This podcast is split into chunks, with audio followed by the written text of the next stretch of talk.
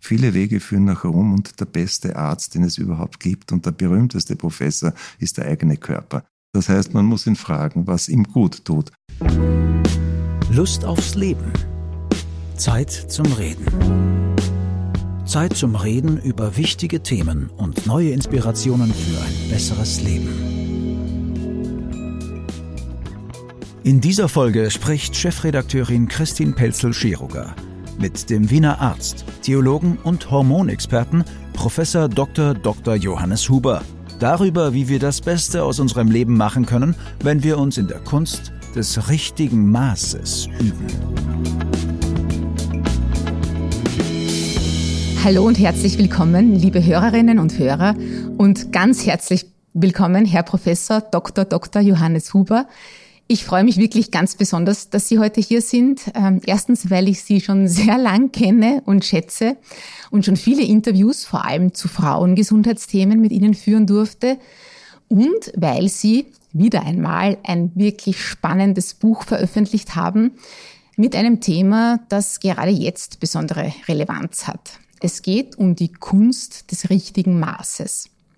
Wahrscheinlich braucht man sie auch nicht groß vorstellen. Sie sind weit über die Grenzen Österreichs hinaus bekannt. Ich mache es daher nur ganz kurz. Sie sind Doktor der Theologie und Medizin, waren zehn Jahre lang persönlicher Sekretär von Kardinal Franz König, waren Professor und Leiter der klinischen Abteilung für Endokrinologie und Reproduktionsmedizin an der Universität Wien. Das hat ihnen auch den Namen der Hormonexperte eingebracht.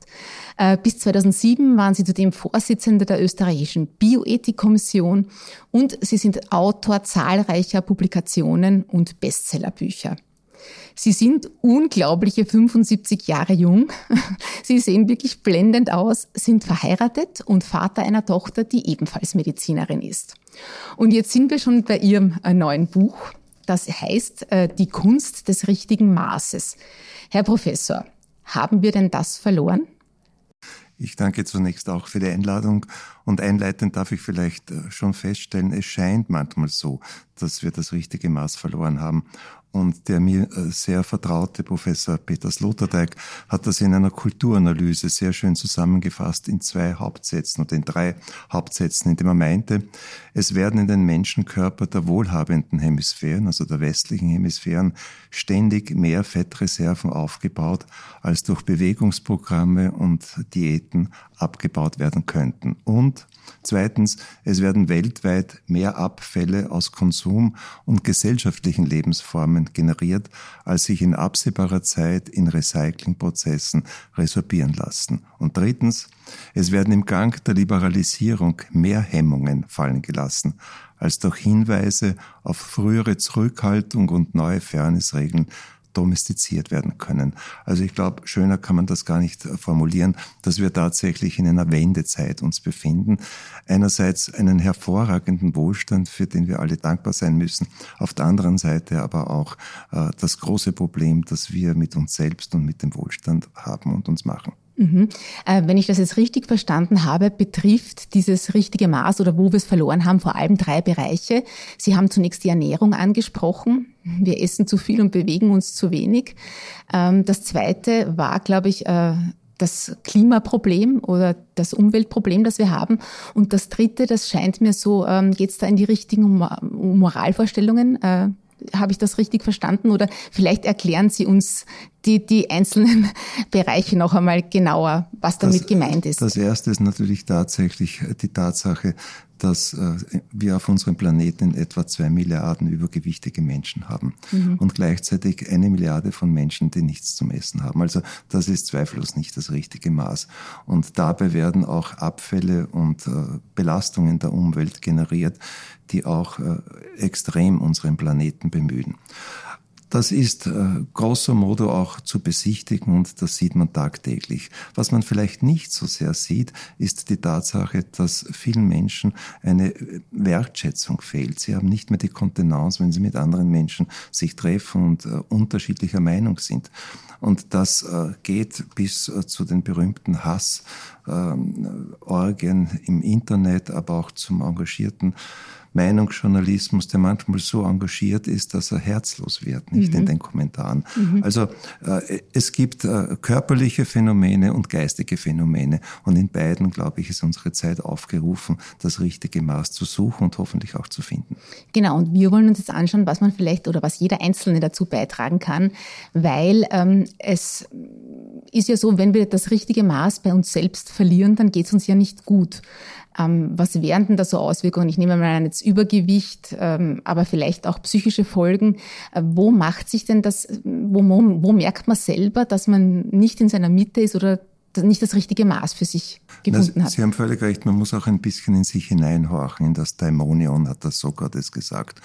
Und es ist einerseits die Nahrung und das Essen lebenswichtig, sonst ist der Elektronenfluss des Lebens kaputt und wir sterben. Auf der anderen Seite, wenn aus der notwendigen Nahrung eine Fresssucht wird, dann ist es ein Problem.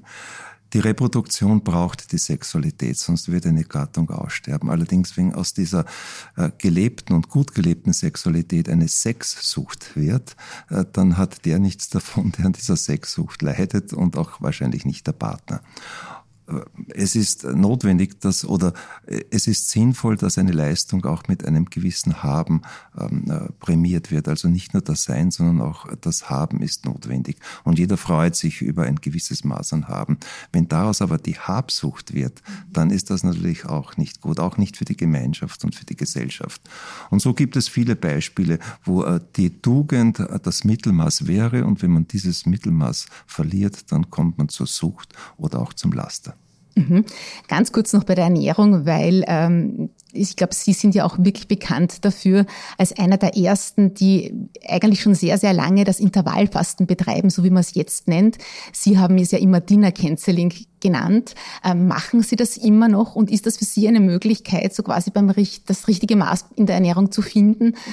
Also ich kann an mir selbst das beobachten, was die katholische Kirche seit 2000 Jahren predigt, nämlich, äh, dass der Gang zur Hölle oder der Weg zur Hölle mit guten Vorsätzen gepflastert ist. Also ich wüsste, wie es geht, aber ich muss Ihnen gestehen, auch ich tue mir oft sehr, sehr schwer, wenn man den ganzen Tag arbeitet und das geht ja vielen Menschen so und dann am Abend nicht mehr arbeiten muss, sich entspannt und auch schlafen möchte danach nicht, da ist mitunter ein voller äh, Magen ganz gut. Allerdings für unsere Gesundheit wäre es besser, wenn wir zumindestens ab der Lebensmitte auch äh, oder ab der Lebenshälfte auch die Hälfte des Tellers immer wieder zurückschicken.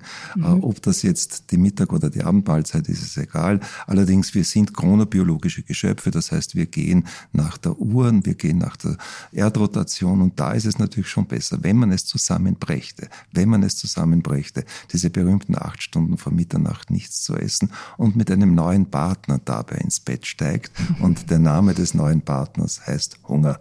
Wenn man das zusammenbringt, dann hat man sich einen Königsweg geschenkt. Werde ich mal mit meinem Mann reden. Da wird er keine Freude haben. Das glaube ich auch. Ähm, aber ich habe äh, daher auch herausgehört, also es ist wichtiger, auf die Abendmahlzeit zu verzichten, als zum Beispiel auf das Frühstück, was ja auch viele machen.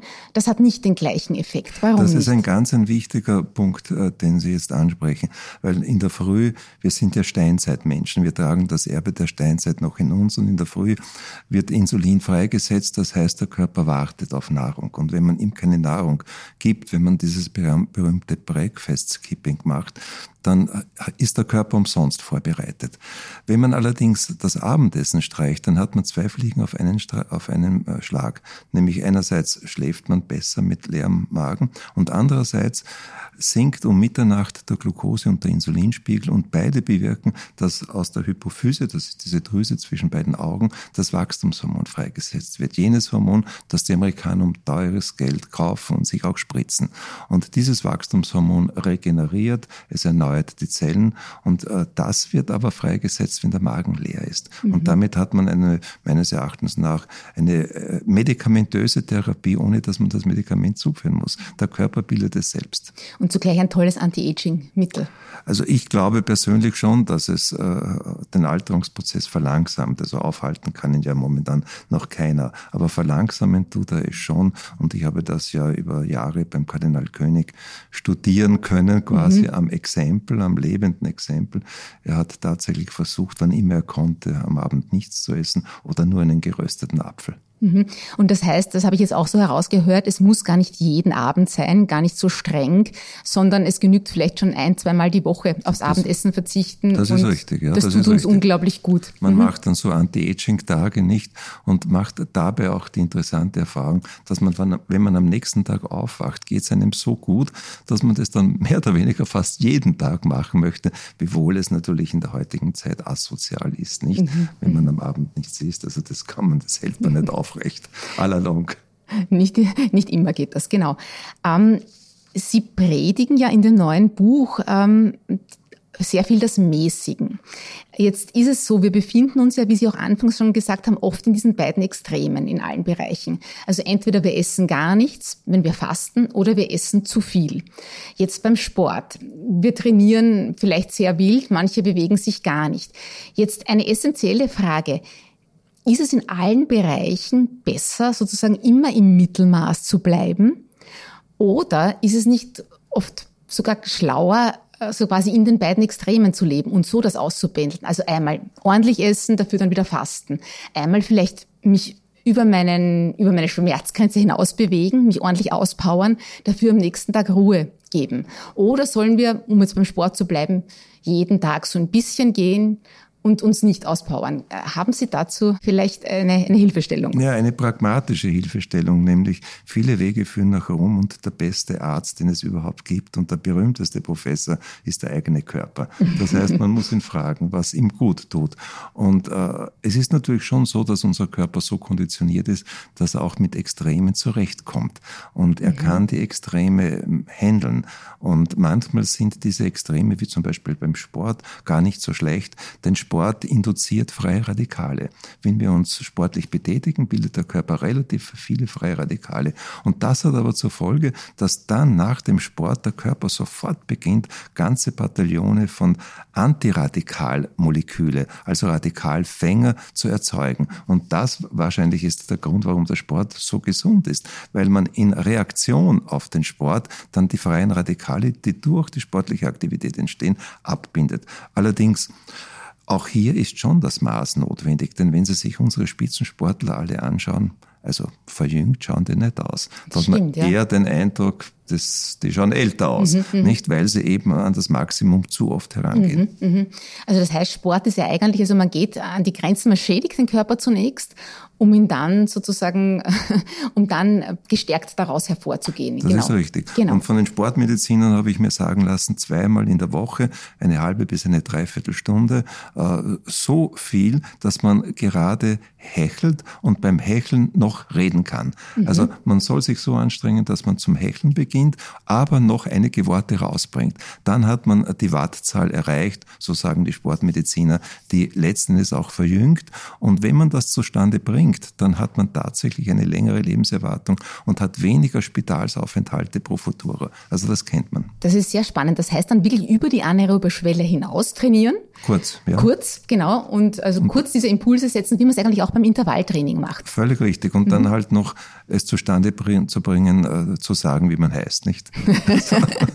das, sollte man, das sollte immer möglich sein, genau. Ist das eigentlich das, äh, was man als das Hormesis-Prinzip kennt, dass man auch sagt, maßvolles Sündigen macht letztlich vielleicht auch gesünder? Also dass vielleicht auch Suchtmittel oder Genussmittel wie Zucker, Alkohol, würde jetzt mal sagen, auch vielleicht bei Nikotin, dass es das auch so ist, dass die Dosis das Gift macht? Das ist ein altes, wichtiges Wort der Medizin. Äh, allerdings äh, muss man das natürlich auch zeitlich im richtigen Maß machen.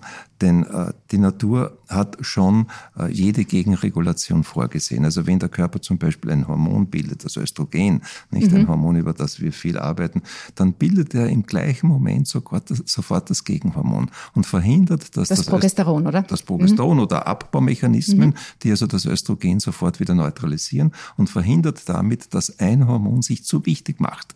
Ganz ein wichtiger Punkt auch in der Gesellschaft. Und wenn man, und natürlich kann manchmal das Östrogen sehr hoch sein, aber es muss dann sofort wieder revertiert werden. Mhm. Wenn man das allerdings äh, unterbindet und wenn man permanent in Extremen ist, dann ist es nicht gut. Und dann schadet man sich auch dem Körper. Also insofern keine Dogmatik. Äh, die Sünde bis zu einem gewissen Grad möge erlaubt sein, mhm. aber man muss auch wissen, dass man sich wieder erheben muss. Siebenmal, sagt die jüdische Weisheit, am Tag fällt sogar der Gerechte, aber siebenmal am Tag erhebt er sich wieder. Und das ist die Point. Mhm.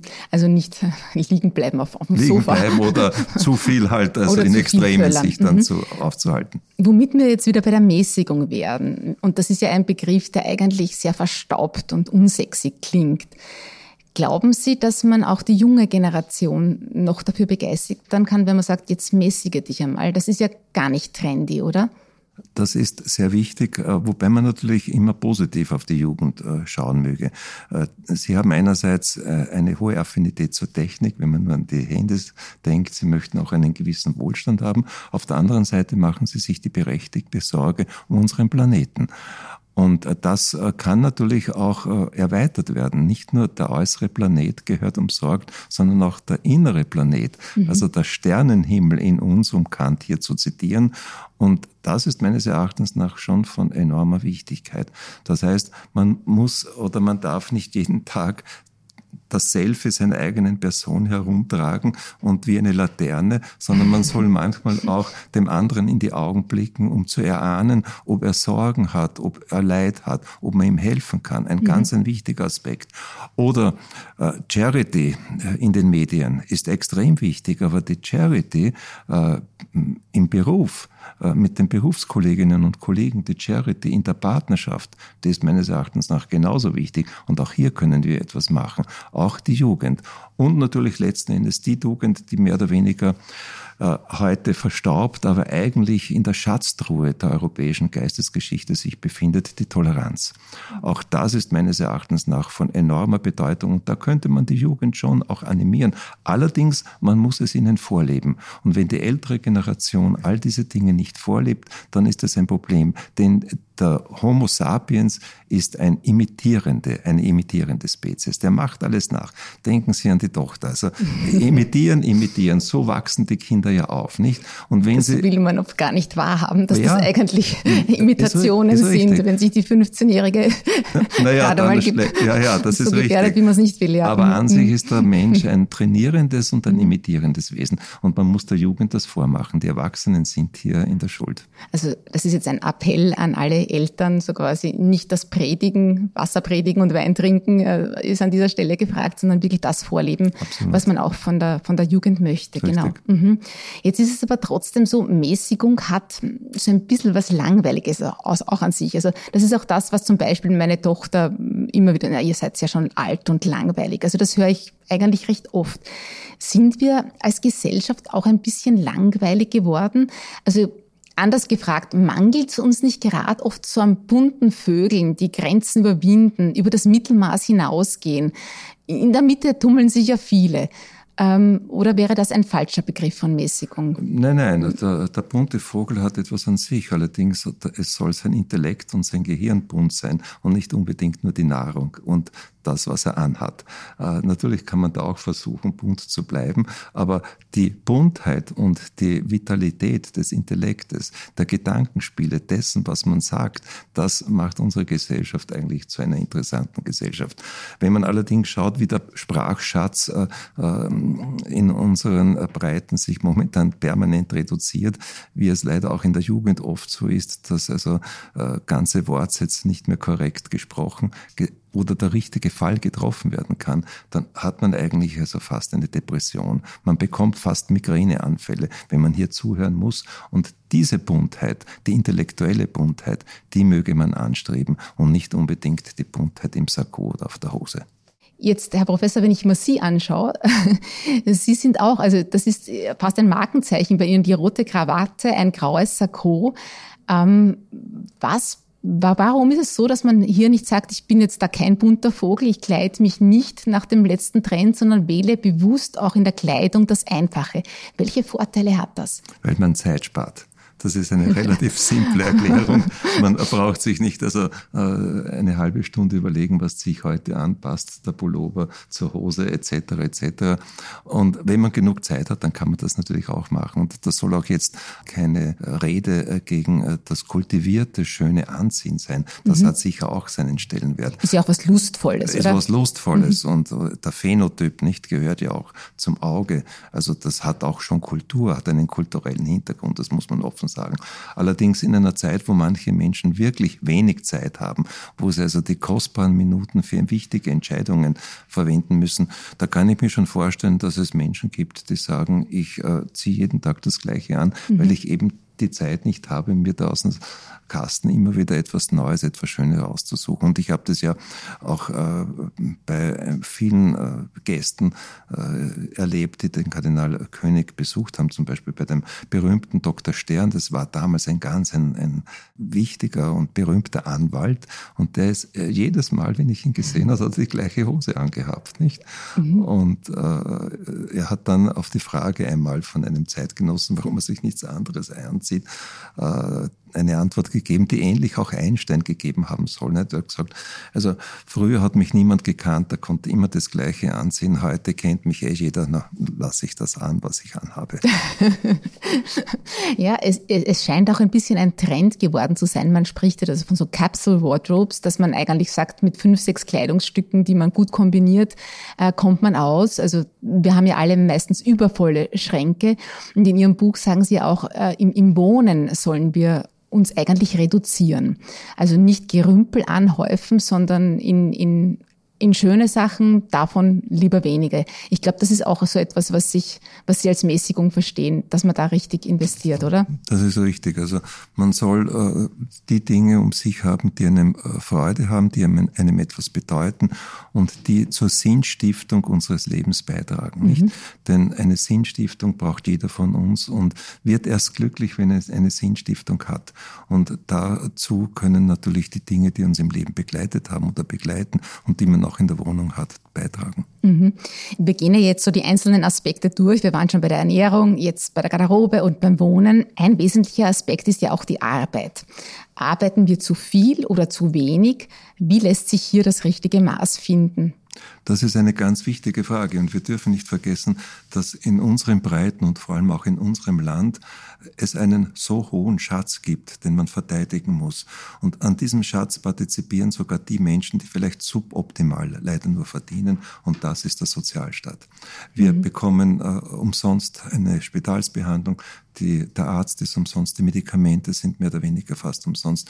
Wir bekommen Kuren, wir haben eine Feuerwehr, wir haben ein gut organisiertes äh, System äh, der Stadt und des Staates und das kostet natürlich alles Geld. Das kommt nicht vom lieben Gott und kommt nicht vom Himmel, das gehört erarbeitet. Und deswegen ist meines Erachtens nach die Ethik des anstrengenden Lebens, so hat Roosevelt das einmal formuliert, von enormer Bedeutung.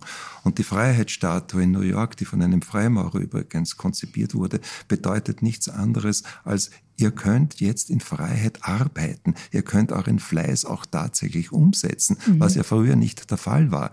Äh, und ihr könnt auch äh, etwas Gutes mit eurem Fleiß machen. Und ich persönlich glaube, dass diese Life-Work-Balance bei uns möglicherweise einseitig gesehen wird und dass man darüber viel diskutieren soll. Denn wir haben einen zu verteidigenden Sozialstaat und den können wir nur verteidigen, wenn auch eine Leistung dazukommt und das finanziert. Und wenn man sich äh, den asiatischen Subkontinent, den chinesischen Subkontinent anschaut und wenn man auch die Publikationen im medizinischen Bereich betrachtet, von wo kommen die? Es ist unglaublich, mit welcher enormen Geschwindigkeit aus China die Publikationen zunehmen in der Medizin, in der Forschung. Also hier ist tatsächlich ein enormer Fleiß vorhanden und wir sollten in Europa bei unserem tollen Wohlstand, den wir verteidigen müssen, nicht vergessen, wir können ihn nur verteidigen, wenn gleichzeitig auch eine Leistung vorhanden ist. Mhm. Ich höre da ein bisschen so raus, ähm, dass wir eher das Problem haben, dass wir zu wenig leisten, zu wenig arbeiten. Betrifft jetzt sicher nicht alle. Ich kenne auch ganz viele, die sozusagen wirklich überarbeitet sind. Wie merke ich denn, dass es zu viel ist? Naja, die Arbeit muss vor allem Freude machen und man muss sich identifizieren können. Und ich glaube, das große Problem besteht darin, dass sich viele einerseits nicht identifizieren oder manche nicht identifizieren können und es dadurch als Last empfinden und äh, oft auch Arbeit nicht gewürdigt wird, nicht? Hier kommt es auf den Vorgesetzten an, hier kommt es auf die Gemeinschaft an. Die Arbeit gehört gewürdigt. Das ist ein ganz ein wichtiger Punkt. Und dann äh, wächst natürlich auch die Freude und dann wächst gleichzeitig auch die Leistung. Wenn man nur ununterbrochen gemobbt wird, wenn man permanent kritisiert wird, wenn man auch unterbezahlt wird letzten Endes nicht, dann ist das meines Erachtens nach ein Problem. Und das betrifft wahrscheinlich auch äh, die Pflegeberufe, die momentan extrem angestrengt arbeiten müssen und die man besonders äh, äh, loben und auch letzten Endes äh, korrekt und ihrer Leistung entsprechend honorieren müsste. Ja, aber ich denke das ja wohl auch an manche Angestellte oder auch Selbstständige, äh, die jetzt gerade in Corona sehr viel arbeiten und da an ihre Grenzen gehen. Das gibt's eben schon auch, das muss man schon auch ganz ehrlich sagen. Das ist keine Frage, das gibt es natürlich und äh, man muss dankbar sein, dass die Menschen auch wirklich so viel arbeiten, wobei natürlich die gesundheitliche Kapazität nicht überstrapaziert werden soll. Wie, wie ist das eigentlich bei Ihnen? Ich meine, Sie sind jetzt 76 und äh, sind auch noch voll im Berufsleben. Sie haben ja auch noch Ihre Praxis und Sie schreiben noch Bücher. Äh, wird Ihnen das nie zu viel? Naja, das liegt, klingt jetzt vielleicht ein bisschen hypertroph, aber ich betrachte es nicht als Beruf, sondern eigentlich als Berufung und mir macht es Spaß und Freude, jeden Tag wie ein Kriminalinspektor in der Sprechstunde zu sitzen und wie gesagt, wie ein Kriminalinspektor zu versuchen, die Probleme äh, bei mir sind es halt hauptsächlich Frauen, die als Patientinnen kommen, zu lösen und äh, zu eruieren, wo können die Ursachen sein für die Beschwerden, die dann letzten Endes die Patienten zu mir führen. Also man soll äh, manchmal den Rock des Arztes ausziehen und den Rock des Kriminalinspektors anziehen. und durch das Reden äh, kann man die beste Diagnose oft schon ähm, stellen. Wobei natürlich, man hört nur das, was man weiß, nicht? Und man sieht nur das, was man kennt, mhm. hat Goethe gesagt. Also mhm. man muss sich schon vorher ein bisschen informieren, dass man dann wie ein Kriminalinspektor die Fährte, die richtige Fährte findet. Sie sprechen da davon, äh, quasi äh, zu, zu schauen, was Frauen gerade fehlt, hormonell oder? Ja, nicht nur, aber das äh, Hormonproblem ist eines, wobei natürlich das hormonelle System dem Wireless-System unserer Kommunikation entspricht. Und Sie sehen ja, was Wireless momentan in unserer Gesellschaft für einen hohen Stellenwert hat. Und dieses Wireless-System hat auch der menschliche Körper und das sind die Hormone, nicht? Mhm. Die, äh, die Nervenverbindungen sind mehr oder weniger das äh, Drahtsystem, das Telefonsystem und das drahtlose Kommunikationssystem sind die Hormone. Und genauso wie eine Gesellschaft ohne diesem Wireless-System heute gar nicht mehr auskommt, genauso kann der Körper das auch nicht. Das Gehirn sagt mehr oder weniger der Bauchspeicheldrüse, was sie zu tun hat. Und das geht wireless ist, nämlich mhm. mit den Hormonen. Mhm. Ja, mit Ihnen über Hormone könnte man jetzt stundenlang noch diskutieren. Das würde uns zu weit führen. Ähm, da müssen wir vielleicht einmal einen extra Podcast machen, nur zum Thema Hormone. Äh, ich möchte noch einmal aufs Maß zurückkommen. Ähm, Sie sagen ja, äh, das richtige Maß findet jeder nur in sich selbst, in den verschiedensten Bereichen. Ja. Ähm, wie ist das eigentlich bei Ihnen, wenn Sie jetzt das richtige Maß für sich suchen? Vertrauen Sie da als Theologe mehr auf die Stimme Gottes oder mehr auf die der Wissenschaft? Naja, das richtige Maß ist eine subjektive Größe und jede Zeit versucht es selbst äh, äh, zu äh, finden, wobei natürlich die Kraft des Gehirns äh, die wichtigste Quelle ist. Nicht, man muss sich schon äh, überlegen, was hat die Wissenschaft für Erfahrungen und das ist sicher ein ausschlaggebendes Kriterium. Wichtig ist natürlich auch, was die innere Stimme sagt und wichtig ist es auch zu sehen, wie man perzipiert wird von der Kommunität, von seinen Partnern beziehungsweise von äh, seinen, äh, seinen Freunden und von der Umgebung. Also das muss man auch in das richtige Maß einfließen lassen. Und dann natürlich, wenn Sie den lieben Gott erwähnen, so ist das rührend, aber den muss man dafür gar nicht äh, herbeiziehen, sondern äh, wir brauchen nur die Natur als Maß. Und wir dürfen nicht vergessen, auch die Natur hat eine Verfassung. Und diese Verfassung ist hunderte Millionen Jahre alt. Das ist eine derartige Autorität, dass kein Verfassungsrichter sie außer Kraft setzen kann und auch kein Staatspräsident oder Bundespräsident. Können Sie uns da ein Beispiel geben? Ich könnte viele Beispiele geben, aber ich möchte nicht innerhalb von einer Sekunde mir tausend Feinde machen. Also äh, dispensieren Sie mich von der Frage. Dann frage ich anders. Also, wenn Sie die Natur ansprechen, die Natur ist ja auch ein unglaublicher Kraftspender.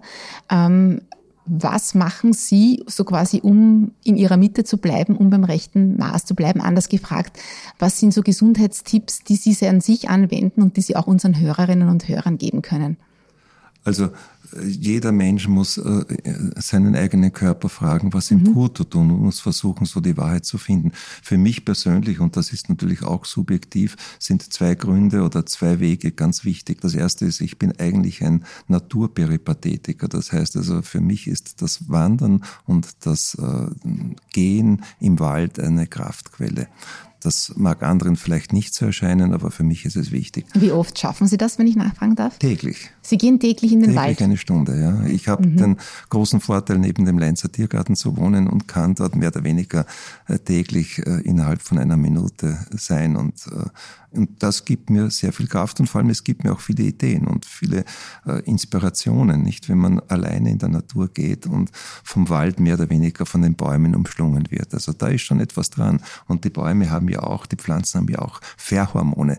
Die haben äh, Mikrostoffe, die sie freisetzen und was das in unserem Körper bewirkt, das weiß man ja noch in vielerlei Hinsicht gar nicht. Das ist ein bisschen dieses Waldbaden. Das, das Waldbaden hat was an sich mhm. und mhm. äh, ich kenne also gute Wissenschaftler, die das extrem gut untersuchen und auch gute Resultate haben. Und das zweite, das zweite Prinzip, wo ich versuche, also es auch wirklich durchzuziehen, ist, dass man möglicherweise, soweit das geht, nicht täglich fünf Kriegsschauplätze hat, die man besuchen muss mit zehn Anwälten, sondern lieber etwas einstecken und wegschauen, als dass man einen Krieg anfängt. Also, dass die andere Wange hinzuhalten, ist lebensverlängernd. Das äh, senkt den Blutdruck, es steigert nicht den Cholesterinspiegel und es ist für die Blutgefäße auch besser. Mhm, das finde ich jetzt insofern so spannend, weil wenn man sich jetzt die Bücherregale anschaut, der Bücher, die gerade erscheinen, da geht es eigentlich ganz stark in die andere Richtung, so im Sinn von lerne Nein zu sagen, lerne dich zu behaupten, ähm, äh, lerne deine Meinung zu vertreten. Also da würde, glaube ich, niemand empfehlen, jetzt bin ich, ich sprichwörtlich geschlagen worden und halte noch die andere Backe hin. Ist das vielleicht auch etwas, das Sie kritisch sehen, diesen aktuellen Trend zu sehr viel persönlicher Self-Care? Ja, die Selfies und Self-Care haben ja eine gemeinsame Sprachwurzel, also da ist schon etwas dran. Es ist natürlich auch bis zu einem gewissen Grad eine Frage des Alterns. Nicht in der Jugend so wie Sie. Sie müssen kämpfen und müssen sich behaupten. Nicht? Und wenn man dann ein gewisses äh, Alter erreicht hat, nicht, dann hat man auch ein Immunsystem, ein völlig anderes. Also man wird immun gegenüber Attacken, man wird immun gegen Bösartigkeiten, was ein großer Vorteil ist. Normalerweise kann man das Alter nicht empfehlen, das muss man sagen, nicht? Aber da hat man Vorteile. Und es ist hier auch ein Vorteil, dass man wahrscheinlich das Einstecken im Alter besser kann als in der Jugend. Also das berühmte Alles hat seine Zeit im Leben Buch der Sprüche, Jesus Sirach, das gilt auch hier. Es gibt eine Zeit, wo man sich wehren muss und es gibt eine Zeit, wo man le lieber äh, den äh, Diskurs und den Kampf meidet, um selbst mhm. also nicht größere Nachteile als Vorteile zu haben. Na, weil es einem wahrscheinlich auch besser geht damit. Das ist völlig, völlig. Diese sprichwörtliche Gelassenheit im Alter, die dann kommt. Die, die und kommt und das ist ein großer Vorteil.